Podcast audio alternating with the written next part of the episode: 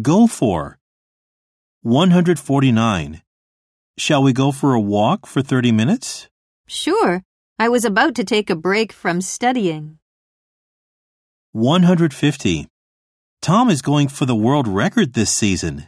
Go for it, Tom. 151. Chicken or steak? I think I'll go for chicken.